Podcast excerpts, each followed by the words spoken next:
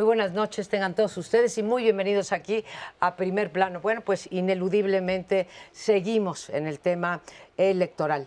El viernes pasado, ya lo habíamos comentado la semana pasada con ustedes, y el viernes pasado admitió uno de, bueno, admitió la Suprema Corte la entrada de la controversia constitucional del Instituto Nacional Electoral, en donde pues, se argumenta que esta reforma, estamos hablando del segundo paquete de reformas, de las cuatro reformas que tienen que ver con la sustancia del INE y las reglas electorales, pues eh, fue impugnada, como digo, por el Instituto Nacional Electoral y le tocó al ministro Laines la recibió, le dio entrada y suspendió los efectos de la reforma. ¿Qué quiere decir suspender? No quiere decir que haya dicho que es inconstitucional el conjunto de los artículos de estas cuatro leyes, que son más de 400 eh, artículos, sino simplemente lo que dice es, a ver, aquí hay una situación en donde puede haber un daño irreparable a los derechos eh, políticos y a la institución por las... Eh, eh, medidas que supone esta reforma y por lo tanto suspendo los efectos.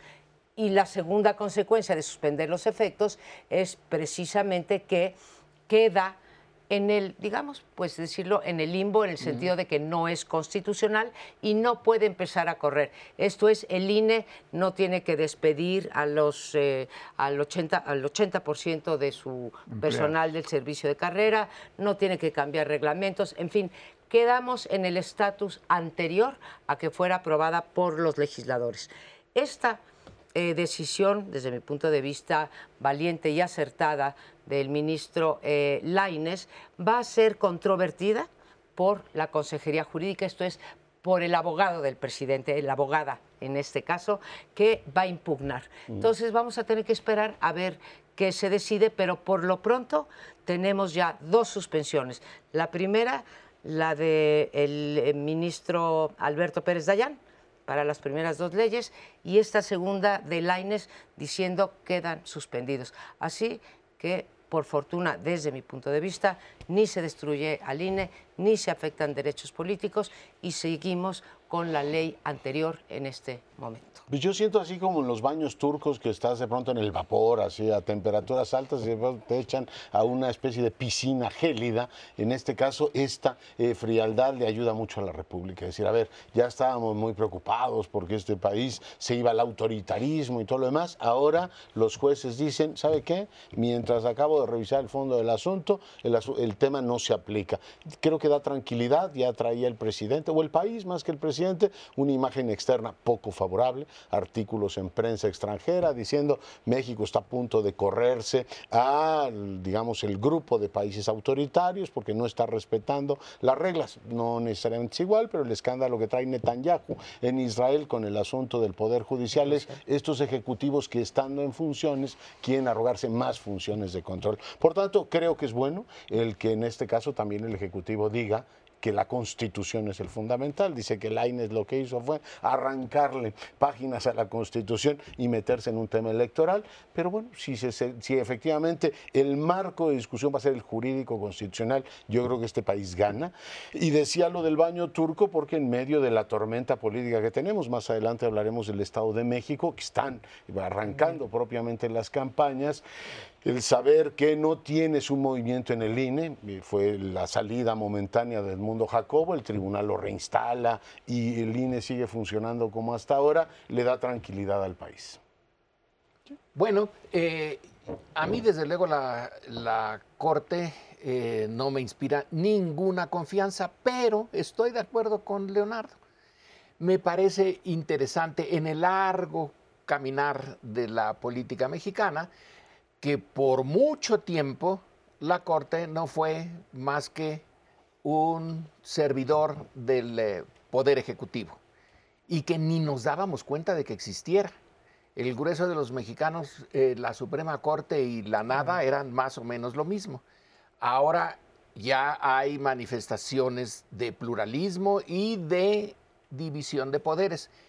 No, eh, a María Amparo le, le gusta lo que hizo Laines. Eh, A mí no, pero no importa. No importa. No importa. Eh, el, Igual eh, acatamos. La, exactamente. Lo importante es, bien o mal, funcionó la división de poderes. Así y es. lo que señala Leonardo es importante. ¿Cómo restregaban ya en la prensa internacional el eh, eh, camino hacia la dictadura que lleva México? Eh, esa es una, otra agenda. Pero con esto, bueno, pues ni, modo, van a tener que decir qué dictadura más rara, porque no pudo dictarle a la Corte, eh, salvo que haga lo de Bukele. Y entonces sí, agarre al ejército. Se recuerdan que lo llevó a la, a la Cámara de, diputados. de diputados, esta vez que lo lleve a la corte, o como lo hacía este Victoriano Huerta también. No, no, no. En- entonces, el país puede de todas maneras seguir eh, adelante. Sí se necesita una reforma judicial, porque el Poder Judicial no tiene, la, históricamente, no ha logrado la legitimidad que debería de tener, que nadie lo impugne. Bien, pues yo quisiera hacer dos puntualizaciones en el orden jurídico político.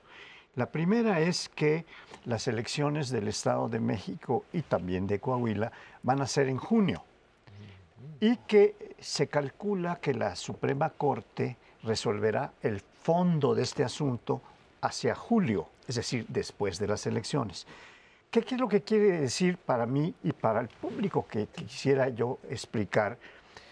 que sigue vigente la legislación actual que pretendía y sigue pretendiendo reformar la 4T para echar abajo una serie de reglas y establecer otras en el orden del, del- del- del derecho electoral. Bueno, eh, sigue vigente la ley que tenemos ahora, tal como ya lo explicó María Amparo, ya no insisto. Esa es la primera puntualización. Y las elecciones, ya lo había dicho antes Pérez Dayán, de, de Coahuila y del Estado de México se van a realizar conforme a estas reglas. Esta es una confirmación en alguna forma, lo de Laines, porque al suspender todas las leyes que están impugnadas, ese es por el INE, quedan las leyes que están vigentes, hasta que no se resuelva el fondo.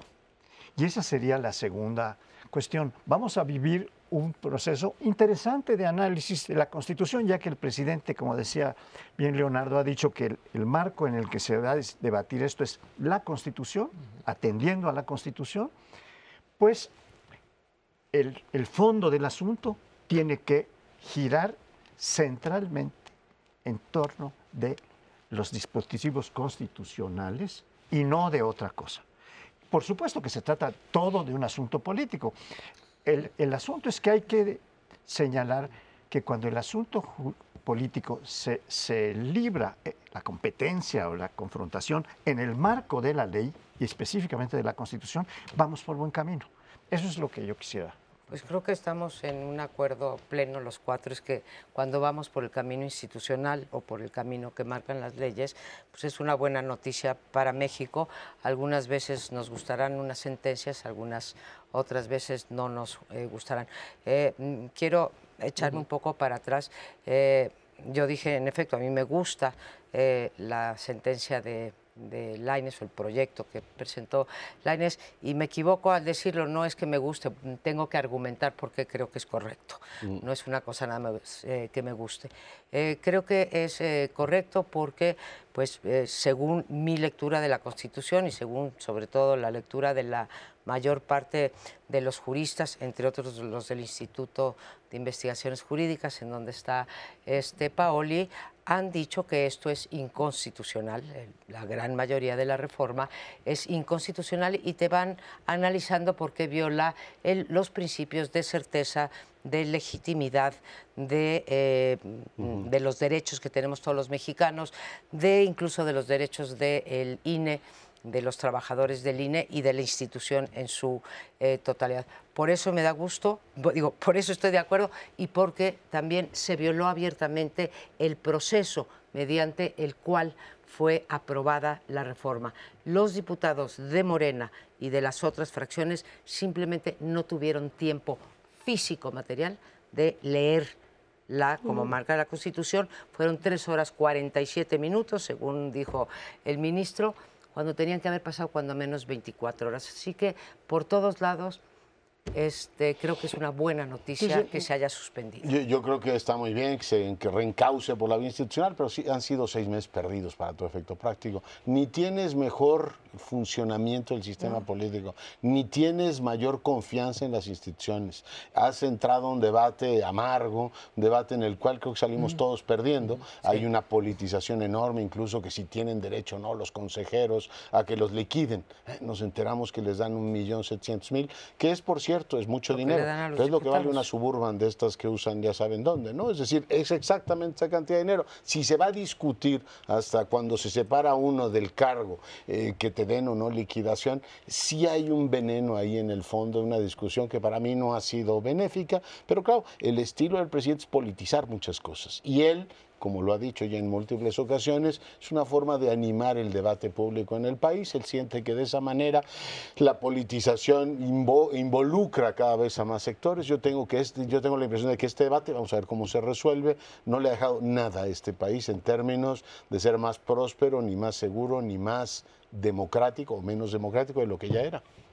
Bueno, eh, lo de menos democrático o más democrático, yo creo que sí es más democrático, justamente porque al presidente eh, se le pone un eh, límite que en nuestra historia, vuelvo al mismo tema, sí implica un cambio.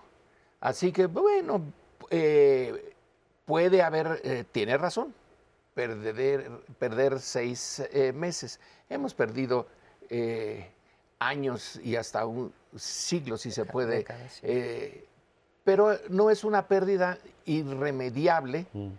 y vamos a ver cómo se resuelve. Y supongamos que va en contra de lo que el presidente propone. De todas maneras, él sigue siendo el presidente. Morena sigue teniendo el poder mm. y no va a cambiar gran cosa. Pero sí, sí politiza pues está bien, pues de eso se trata. Si antes eran súbditos y ahora son ciudadanos, pues tienen que estar politizados. Claro, la, politización dentro de un proceso electoral de dos que se vienen, el 23, las elecciones de, Estado de México y, las de 24 que ya están aquí apuntadas, porque varias de estas reglas no están encaminadas solo a lo, del 23.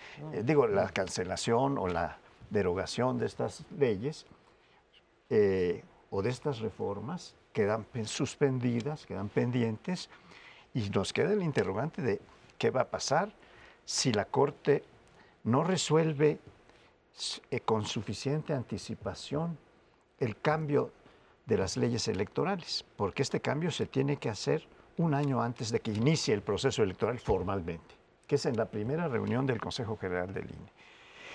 La otra cosa que a mí me gustaría eh, también puntualizar es que esta circunstancia en la que estamos de suspensión de los efectos que tiene la, eh, la modificación de las leyes, pues no solo nos deja un respiro, sino que nos deja una alternativa para que la politización siga conduciéndose en el cauce de la ley, cosa que está en duda porque no se están atendiendo las disposiciones legales vigentes. Se están queriendo brincar sobre ellas en materia de propaganda que están haciendo, por ejemplo, las corcholatas. Hasta ahí lo dejaría.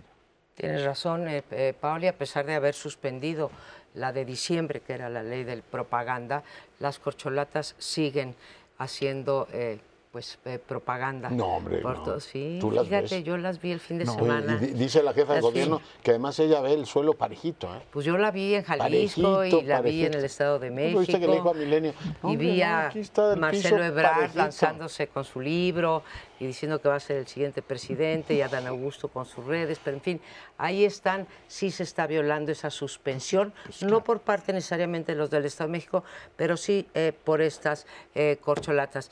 En todo caso, pues eh, enhorabuena que se están procesando por el cauce judicial y ojalá y todos los actores políticos acaten este. Nos vamos a otro bloque, mismo tema, el tema electoral.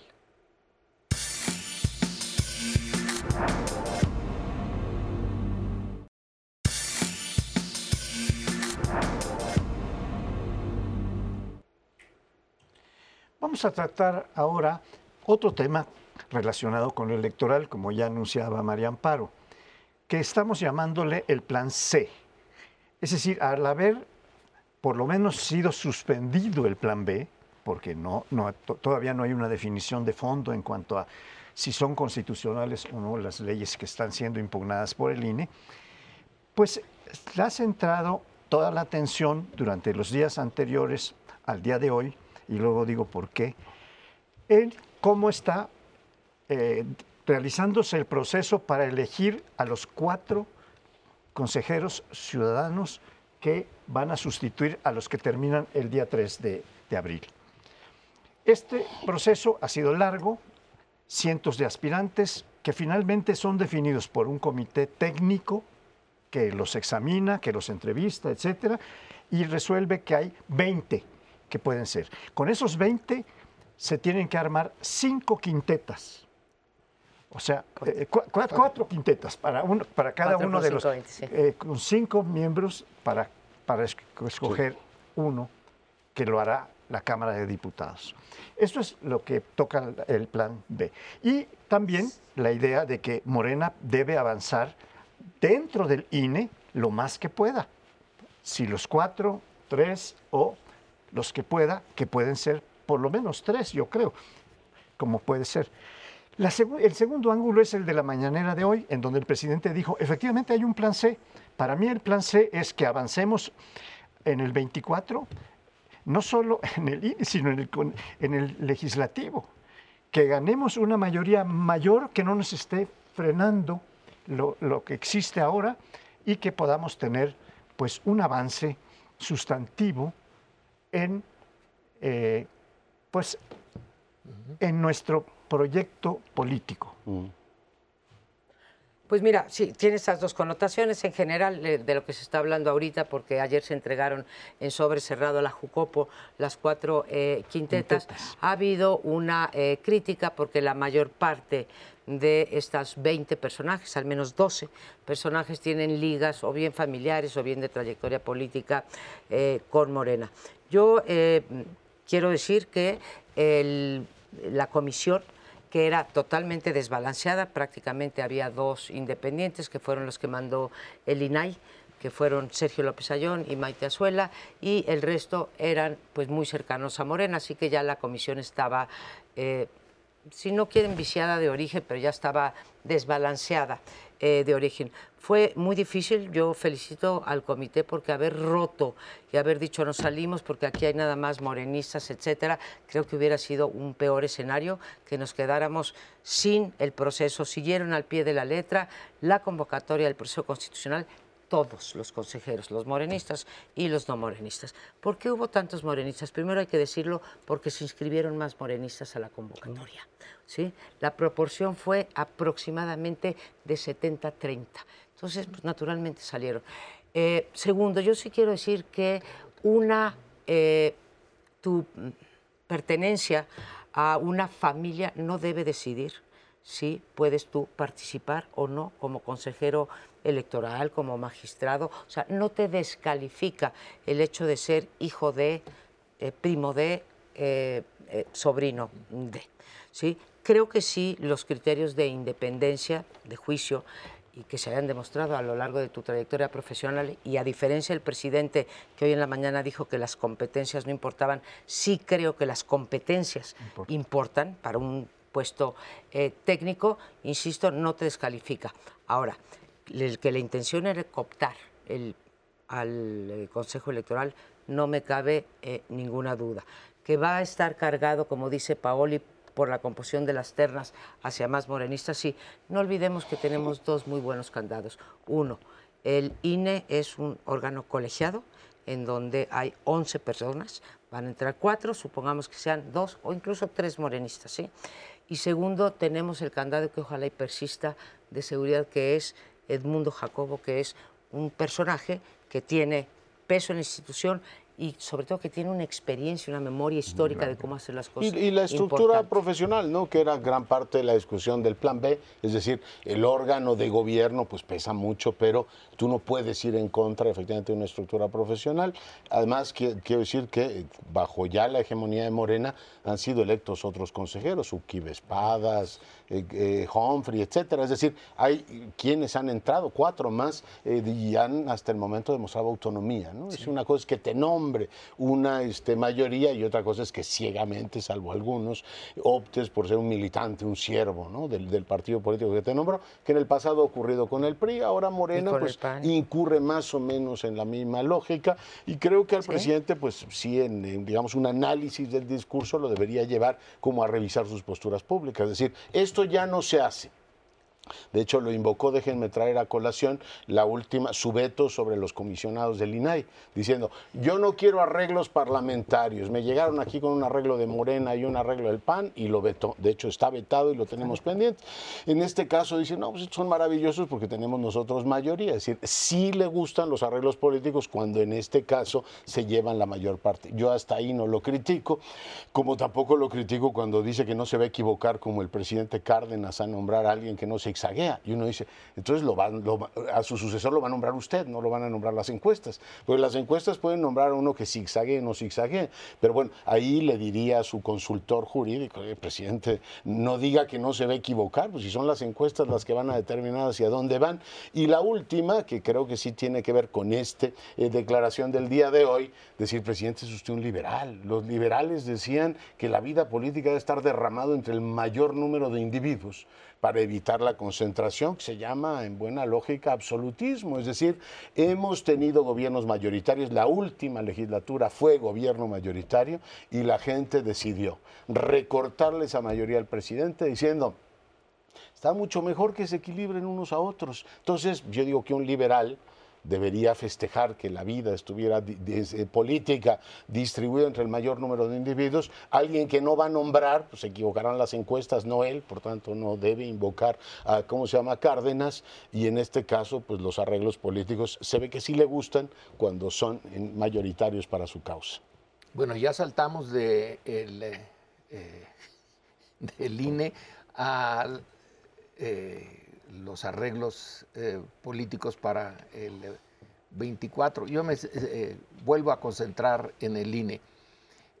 Eh, lo comentaba yo en otro programa hoy que lo que se busca es un imposible, pero los imposibles tienen que buscarse en muchas ocasiones. Se busca a alguien que sea capaz de juicios sin partido, sino absolutamente en base a, a los hechos objetivos que se tienen.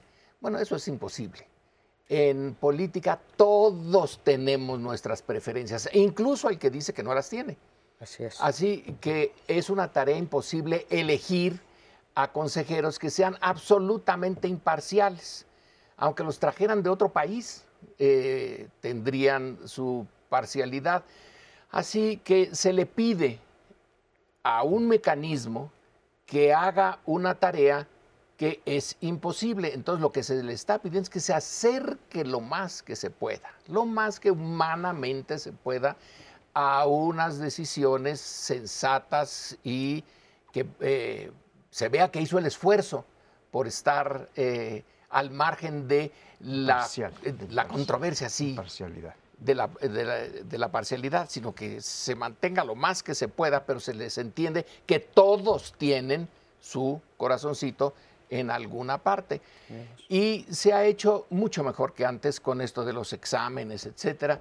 Ahora que se inscribieron más morenistas, bueno, pues no es culpa de Morena. No, no. De- y porque Por eso lo mencioné. votaron, como se, se dijiste, 70 a 30. Bueno, pues es lo que se Por votó en la... en- así que sí representa más o menos al país.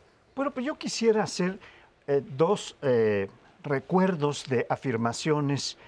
Uno, el de Maite Azuela, que era uno de los miembros del comité técnico que selecciona pa- los, los 20. Maite Azuela dice que hace en su voto particular, y un voto particular es algo que solo sostiene la persona que lo suscribe en cualquier evento colegiado, y que la, la, razón la tiene la mayoría, no el voto particular. Pero lo quiero señalar porque es algo muy significativo. Ella señala que después de su experiencia de seleccionar a los 20 que se seleccionaron, ella encontró que seis de estos tenían no cumplían los requisitos que la ley establece de, imparcialidad, etcétera, y sobre todo de conocimiento técnico de lo que van a juzgar. Eso que hoy en la mañana dijo el presidente, pues no es este, no es importante el conocimiento técnico, el es la honradez, la no corrupción, etc. No, yo creo que sí es muy importante, en este caso, como ya decía María Amparo, el, el conocimiento técnico. Y estas seis personas la señala con distintas violaciones. El, la segunda afirmación es de, de López Ayón, que dice, bueno, si no se lograra la mayoría de dos tercios para elegir a cada uno de los cuatro que van a sustituir en este momento, esto va a ser por insaculación. Uh -huh. Y entonces va, es tal como está dispuesto en la ley. La actual. Constitución. Y eso me parece también muy interesante porque sí. vamos por buen camino en todo caso. Hay que decirlo, que bueno que ya hay las quintetas, fueron como, como fueron.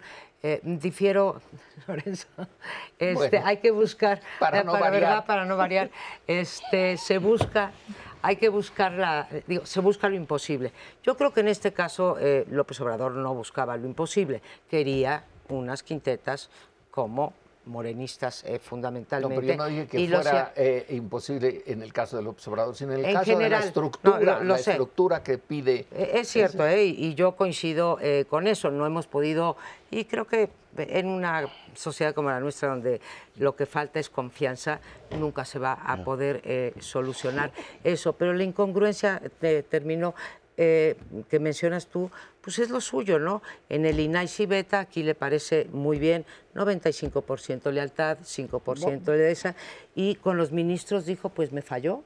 Con los ministros, ahí están, son independientes, han votado en contra mía, ¿no? A los, y, y, se los ha recetado. Y, yo espero que los, ¿cómo se llama? Que los consejeros, como los cuatro que nombraron ahora, pues han mostrado independencia. Sí. Ninguno ha tenido, incluso todos condenaron el plan B. Después trataron de mover a una diciendo, oiga, diga que no está tan mal el plan B, pero defendieron al órgano a pesar Correcto. de que fueron nombrados por esta mayoría. Yo creo que el gran tema es si vamos a tener árbitro rigorista que te baje a Félix Salgado, es lo que les deberían preguntar a los consejeros. ¿Usted bajaría a Félix Salgado si no entrega los, eh, reportes, los reportes de, de, financieros. De financieros. o no lo haría? ¿no?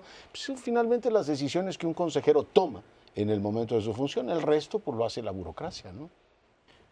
Bueno, pero yo Muy creo bien. que sí hay que pedir lo imposible, querido Lorenzo. Sí, en el 68 sí. los estudiantes franceses La dijeron, vamos a pedir lo imposible. Digo, seamos realistas. Seamos realistas. Vamos, a vamos pedir lo imposible. Y yo creo que sí se puede aproximarse a una cierta imparcialidad. Sí. Aproximarse. Coincido contigo en eso. Aproximarse. Vamos a, a otro eh, bloque. Espérenos un momento.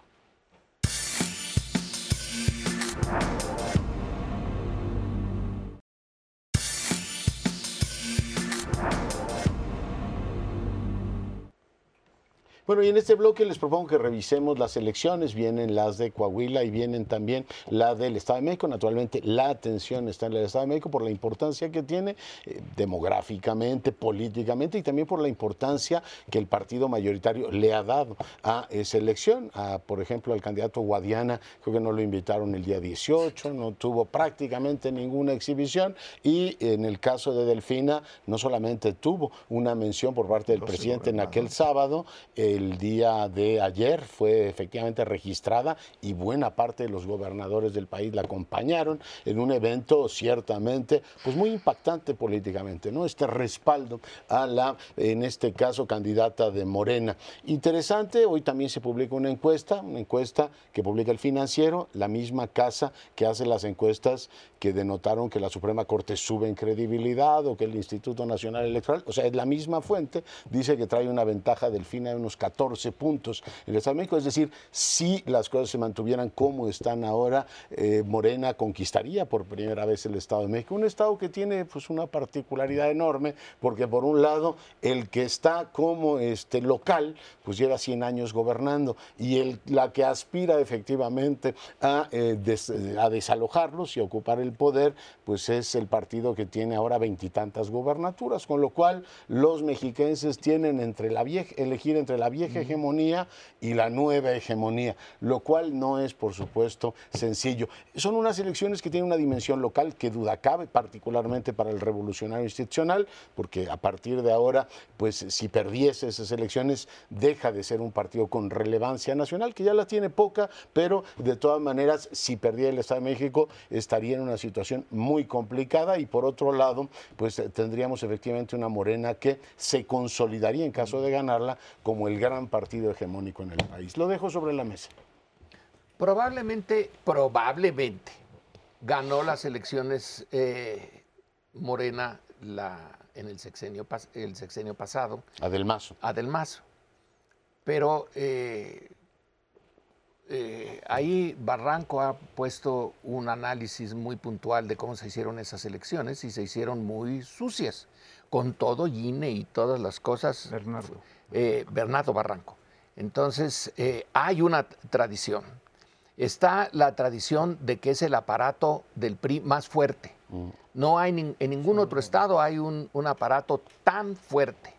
Eh, y Rogelio Hernández, un profesor del Colegio de México, eh, también eh, señala que se debe a que el PRI tuvo que defenderse del presidente y que para que no estuviera interfiriendo en sus movimientos internos, se hizo fuerte para que no hubiera ningún pretexto para que interviniera. Entonces ahora ya no tiene al presidente, ahora está solito. Y eh, es posible que ya se le haya acabado eh, su tiempo, pero sigue siendo el, eh, el barco insignia de, del PRI. Así que una derrota aquí es que la flota ya casi no flota. Eh, que se le vino abajo el, buque insignia, ya quedó. Eh, por lo tanto, es más allá del eh, Estado de México lo que está en juego. Bueno, pues yo creo, ¿querías tú? Yo creo que esta batalla por el Estado de México es una batalla entre lo que pretende ser una nueva hegemonía, tener una dominación consensuada a favor de la de Morena, de la 4T, o bien la tiene todavía un grupo muy antiguo, muy poderoso, muy mañoso, que se llama Atlacomulco, que ahora va a ser un reto fundamental para la 4T, para Morena específicamente, derrotar a ese grupo. Si derrota a ese grupo, va, va a avanzar mucho. Si no lo derrota, estamos ante una condición que nos va a plantear un interrogante no para el 23, para el 24. Porque efectivamente, como ya decía Leonardo, hubo allí el apoyo de 12 gobernadores de Morena que fueron a apoyar la candidatura y otras muchas fuerzas que van a tratar de ir sumando a como dé lugar, porque allí en el Estado de México no hay división como hay en Coahuila. En Coahuila eh, se les rompió el candidato y se, salieron tres candidatos de lo que era la coalición gobernante. Uno, el PT, lanzó su propio candidato, que es nada menos que el subsecretario de Seguridad Pública, Mejía, y otro del Verde, que ese, es menor, pero, eh, pero, pero se llama Lenin, se llama Lenin, Pérez. O sea, ahí están divididos. Ahora fue el, el, el, secretario de Gobernación a darle un apapacho y decirle, a ver, Guadiana, tú eres el bueno, etcétera, etcétera. Pero el, punto central está en este debate de la gubernatura del Estado de México. Híjole, qué paz me da no ser un elector mexiquense y tener que optar entre dos hegemonías, ¿no?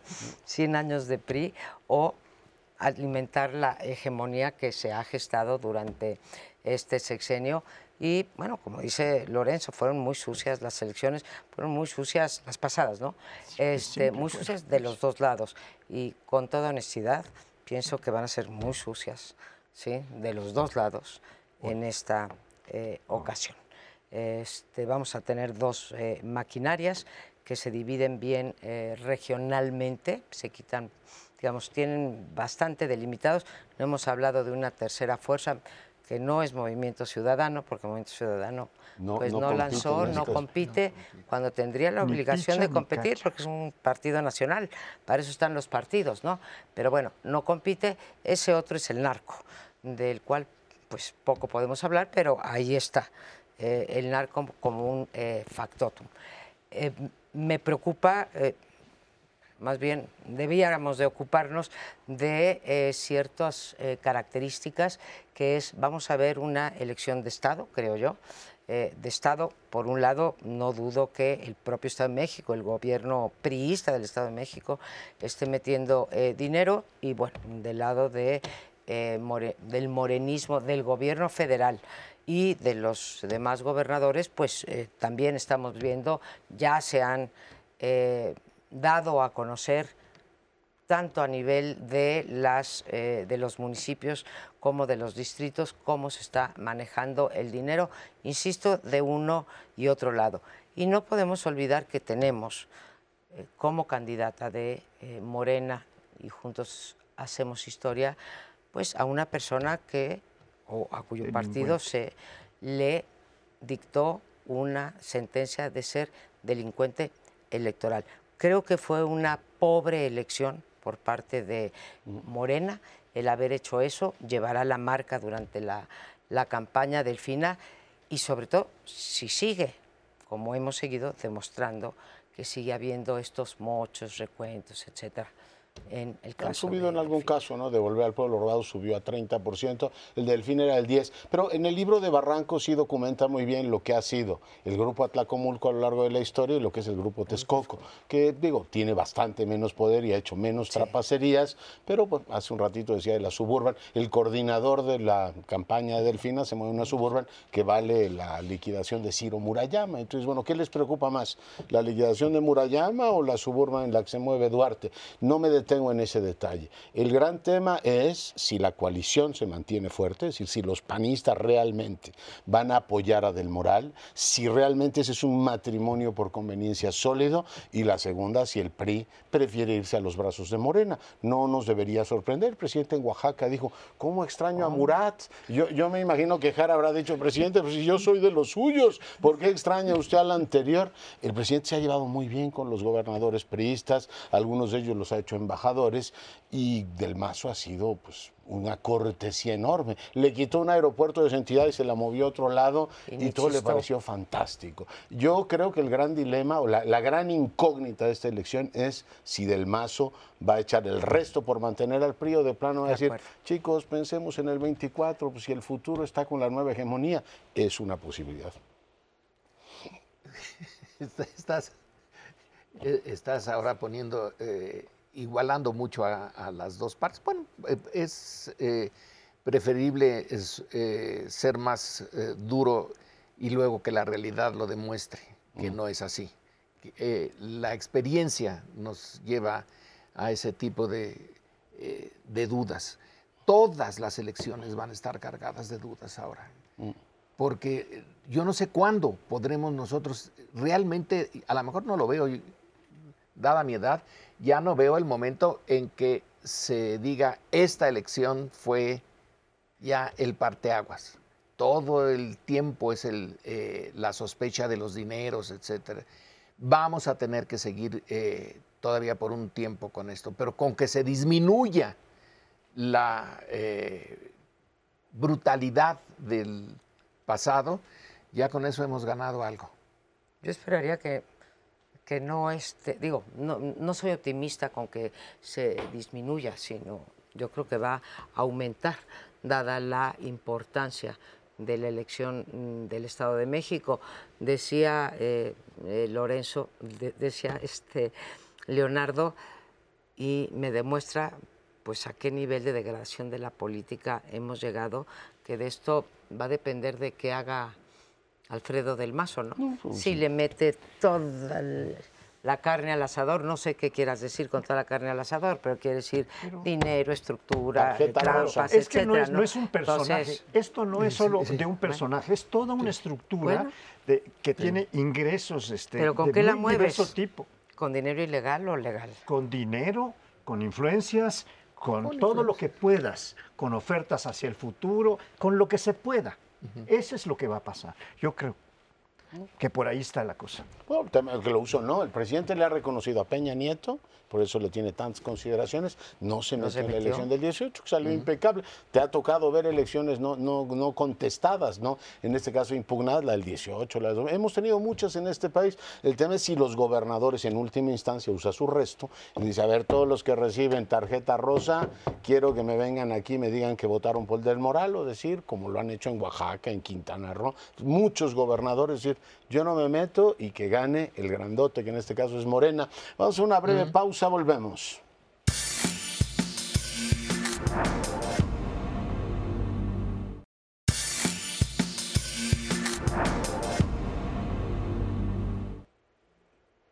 Bueno, para terminar este programa, vamos a dejar eh, por ahora el tema de las elecciones, etcétera, y nos vamos a algo que es, eh, a mi juicio, más profundo, que es el tema de la inseguridad y del crimen. El eh, superior de, los jesuitas aquí en eh, México dio un mensaje, y en el mensaje fue clarísimo. Perdimos a dos sacerdotes en Chihuahua. Los asesinaron de una manera eh, vil, no solamente a ellos, sino a otros civiles. Y finalmente se lanzó una búsqueda del responsable y resulta que lo encuentran Muerto. muerto con eh, 16 disparos, uno en la cabeza, como a Rosita Alvírez, uno sí era de Solo era muerte. de muerte. eh, y Es que andaba de suerte. andaba de suerte. Y señalan eh, los, eh, el superior de los jesuitas, bueno, esto no es justicia. Pues claro que no es, yo creo que nadie ha eh, eh, pretendido que sea justicia. El que unos asesinos asesinen a un asesino no es justicia. Eh, el tema que pone eh, la iglesia, la orden y los jesuitas en el caso de Chihuahua, es, un, es el tema de siempre. Es que esto es realmente de mucho fondo el, el problema y su solución no la encontramos. Chihuahua, y con eso termino, eh, estaba ya con el tema del crimen organizado hasta acá desde hace más o menos unos 10 años, a lo mejor un poco más. Ciudad Cuauhtémoc, donde están los menonitas, también.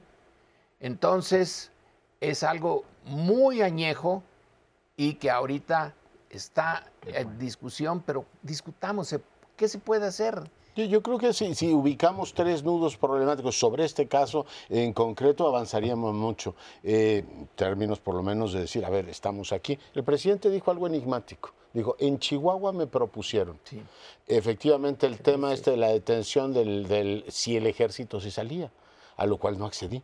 Yo me pregunto, ¿quién le puede plantear semejante propuesta al presidente? Dice, no me la hicieron directamente a mí, pero llegó por los conductos que llevan a Palacio Nacional. Tú dices, esto es una cosa bastante seria. O sea, tendrías un crimen organizado planteando, oiga, si quiere que le pacifique el área, supongo, no será Maru Campos la que esté haciendo esas propuestas, tendrá usted relativa tranquilidad. Paralelamente teníamos al embajador de Colombia diciendo en Michoacán que pues hay que ser serios, con el narco hay que hablar en algún momento. No digo que eso vaya a ser la posición mexicana, pero lo dejo ahí. Sería muy bueno que nos aclararan quién propuso semejante cosa al Ejecutivo. Segunda, el presidente ha dicho que en este caso había protección al chueco. Lo que no tengo claro yo hoy, al momento de hacer este programa, si se la daba Javier Corral o se la daba Maru Campos. Pero alguien tiene que hacerlo. Y la otra es en el momento que Corral asume el gobierno de Chihuahua, ahí está la grabación diciendo, ese individuo lo vamos a pescar. Terminó el gobierno de Corral, está el gobierno de Campos, mataron a los jesuitas y nueve meses después aparece muerto, en Choix este individuo. Y tú dices, bueno, pues si hay mil maneras de enfrentar el problema, lo primero es aislarlo, no tratarlo como un problema general. ¿Quién está en condiciones de plantearle al presidente semejante propuesta indecorosa? Además a este presidente, si, oiga, va a salir, pero a ver, ¿a quién se le ocurre? Y las otras dos, ¿dónde están las responsabilidades? ¿Quién protegía al chueco y por qué? Efectivamente como una cosa de, termostato el crimen organizado en este caso, dice, pues vamos a matar a este tipo y le bajamos presión al tema, igual que entregaron a unos infames allá en Matamoros. Yo creo que son problemas serios y habría que irlos aislando. Yo quisiera tomarlo desde allí, Leonardo. Es que no es nada difícil, o dicho de otra manera, sería muy fácil hacer la hipótesis de que el propio crimen organizado prescindió de uno de los suyos, que era un agente menor, para librarse de, una cuestión mayor. Claro que esto no es justicia, esto es vendetta, esto es entrega pues muy utilitaria de parte del crimen organizado de liquidar a uno de los suyos, ese que tenía suerte como Rosita Alvírez, ¿verdad? Eh, porque de los tiros que le dieron, 16, nomás uno era de muerte, ¿no? Bueno, pero lo hicieron con todo cálculo y lo encontraron muerto, no las autoridades, digo, lo mataron no las autoridades en un enfrentamiento, no, lo mataron los propios miembros del crimen organizado. Esta es la hipótesis que es muy clara en este punto. Sí, es una hipótesis, pero en realidad no sabemos. bueno, Creo que no sabemos si lo mataron los del crimen organizado, precisamente por lo que introduce en la mesa eh, Leonardo, ¿sí? ¿Quién estaba protegiendo a este señor y sus aledaños? El, dejar de protegerlo incluye también una ejecución. Entonces, tenemos eh, muchas hipótesis. ¿Por qué? ¿Por qué me traigo esto a la mesa? Porque, más de dos, muchas, este, porque eh, lo que decía Leonardo eh, tiene razón. Había que despresurizar esto. Y creo que la muerte del chueco despresuriza. Y, pero yo quisiera introducir en la mesa un, eh, digamos, un nuevo tema, ¿sí? Despresuriza momentáneamente, sin duda, pero ya dejó una secuela desde que mataron, desde que mataron a los jesuitas, de una suerte de politización de la Iglesia. No es que haya estado fuera eh, de la política, pero ya tenemos a una iglesia planteando, lo platicaba hace un momento fuera del aire eh, Paoli, que está preparando un documento ¿sí? para mandar ya hizo sendas cartas o sendos posicionamientos cuando mataron a los jesuitas y ha sido una iglesia que sí se ha separado absolutamente de cualquier tipo de relación con este gobierno. Entonces, eh, yo creo que la despresurización es momentánea y que lo de los jesuitas y el chueco ha dejado una secuela que podemos ver incluso electoralmente. La despresurización tiene que ser momentánea. Ojalá eh, sea momentánea. No resolvió nada eh, de fondo. Y esto lo hemos tratado en este programa tantas veces. ¿Cuál es la salida? Podemos hacer en el caso de Chihuahua, por un conocido que tengo, desde hace 10 o 15 años empezó a sentir que allí en las montañas eh, de, Chihuahua, en eso que parece casi desolado, ya estaba el, narco, que a los Rarámuri los habían eh, contactado y resulta que cuidaban cuando era por ahí la siembra. Ya no sé si sea ahora la siembra o ya cambió y son otros eh, bienes los que andan circulando por ahí. Pero el punto es que fueron capaces de meterse en el corazón de lo que eran el dominio de los jesuitas, que son las, eh, misiones. Las misiones. La, zona más eh, indígena, el corazón. Entonces eso me deja también una pregunta. ¿Y la iglesia? ¿Cómo es posible que eh, teniendo siglos, porque ellos dominaron allí mm. espiritualmente, digo? Eh, la zona Rarámuri. Como, en Paraguay. Y se, les metió en una, con una rapidez fantástica el, eh, el narco.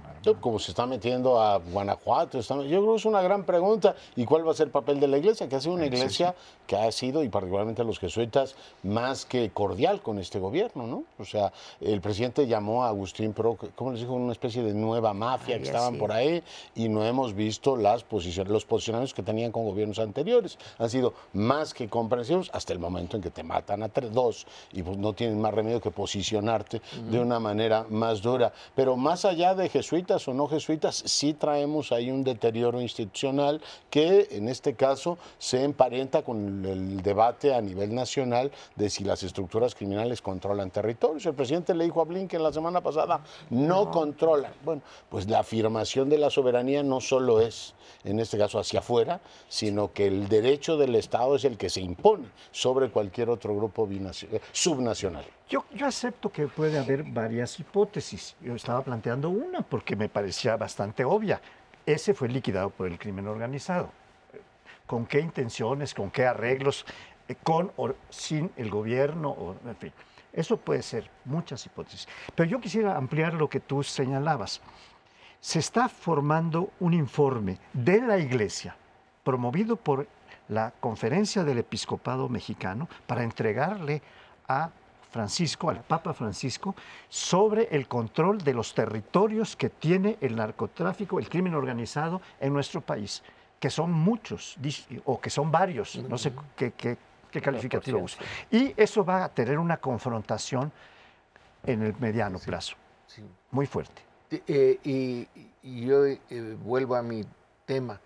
¿Por qué después de tantos siglos de control cultural de la iglesia espiritual, tan rápido. Y también a los menonitas, que son una fuerza religiosa eh, fuerte en su zona. ¿eh?